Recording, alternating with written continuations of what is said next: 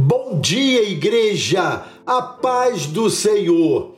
Amados, vamos meditar hoje no texto de Isaías, capítulo 57, verso 15, que nos diz assim: Pois assim diz o alto e sublime, que vive para sempre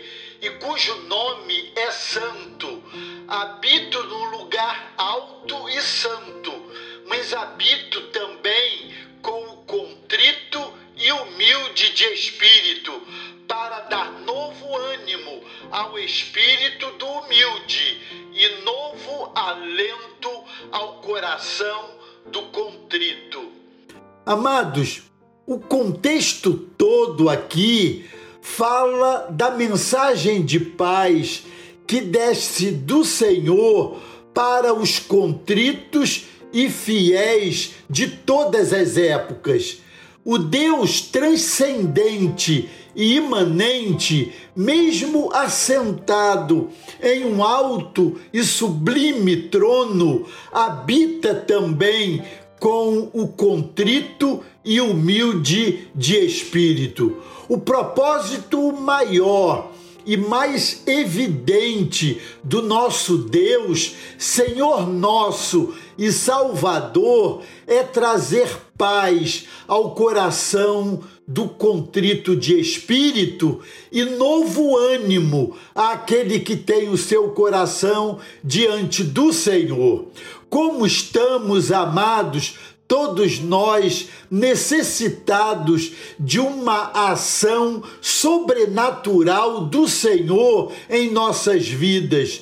Quantas demandas têm nos sobrevindo. Então, quando lemos um texto como esse de Isaías 57:15, ficamos impactados com essa verdade.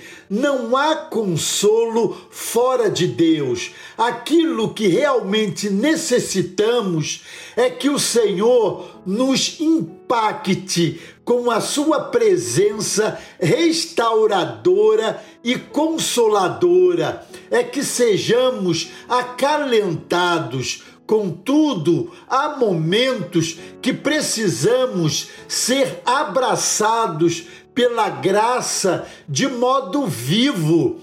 Precisamos todos nós, em vários momentos, desse toque de Deus em muitas situações da nossa vida. E a nossa oração, na aridez dos nossos desertos e na inquietude dos nossos vales, é exatamente esta: guia-nos, Senhor, ao teu oásis. Como precisamos, Senhor, desse alento e dessa presença. Amados, o nosso Deus é aquele que ocupa todos os espaços, é o Senhor do macro e do micro, mas também que, por um ato da sua misericórdia, resolveu também habitar no coração imperfeito do homem. Isto tudo é maravilhoso demais, amados, aos nossos olhos. Embora não compreendamos os desígnios soberanos do Senhor, entendemos que tudo traz a reboque um propósito edificador do Senhor.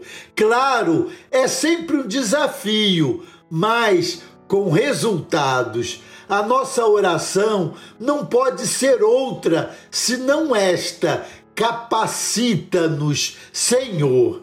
E a mais sublime verdade que salta da palavra de Deus é porque a nossa leve e momentânea tribulação produz para nós um peso eterno de glória muito excelente, não atentando nós nas coisas que se veem, mas nas que se não veem, porque as que se veem são temporais e as que se não veem são eternas. 2 Coríntios, capítulo 4, versos 17 e 18.